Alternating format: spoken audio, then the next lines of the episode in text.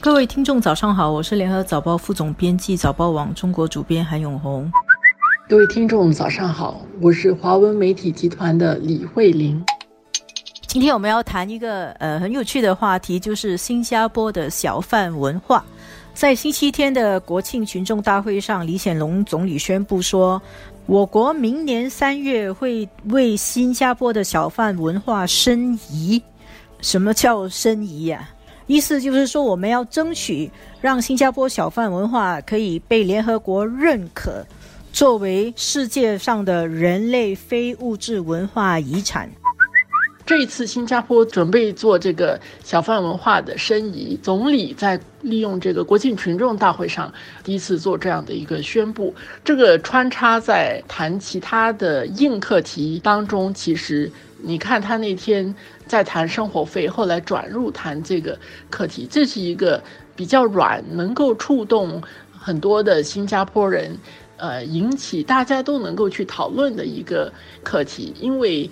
小贩文化其实它是属于大部分新加坡人生活的一部分。小贩呃是一部分人，但是呃我们好多人其实天天都到小贩中心去用餐，我们都参与在这个小贩文化当中。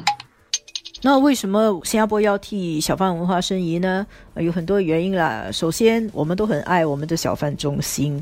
第二，政府做的一些调查发现，学术界、文化界、新加坡的学生、公众都支持替呃小贩文化申遗。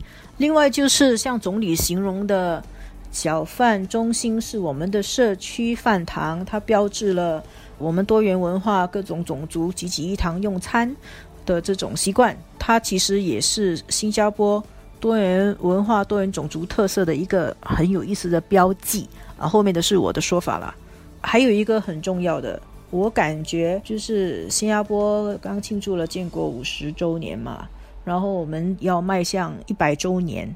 在这个时候，其实新加坡作为一个非常年轻的国家，是需要有意识的塑造我们的集体精神，塑造我们的国民意识，塑造我们的一些认同标志。以此来保持我们国家的凝聚力。其实这个申遗本身最后是不是成功进入这个名录，实际上它没有一个实质的一个奖励，但是。我们也应该考虑到，就是现在以目前的这种社会发展的速度，还有它的变化的情况来看的话，小贩文化其实在新加坡长久是不是能够存在，啊，也不能够被视为理所当然的。很多的人们的生活方式正在改变啊。实际上，小贩文化也经过一个演变的一个过程。在这个新加坡发展的这五十三年当中，并不是从一开始就有这个小贩中心的嘛。以前是可能是大排档，但是它其实也是小贩的一种啊。然后慢慢就真的是越来越嵌入我们的生活当中，就是我们不会去多想，但是其实是应该要去多想这个部分的。看起来这个是我们要保存下来的一种文化。那怎么保存？那是一个问题。那随着现在，如果慢慢的在接下来要谈到这个进行申遗的话，这个小贩文化的这个部分是可以展开去探讨的。包括其实国家环境局之前也在谈这个下一代的小贩中心会是怎么样的。这个讨论其实应该更多人要参与进来去谈。不过呢，新加坡会不会申请成功？这个我们就要冷静客观的分析啊。这个联合国的非物质文化遗产，其实它有包括几类。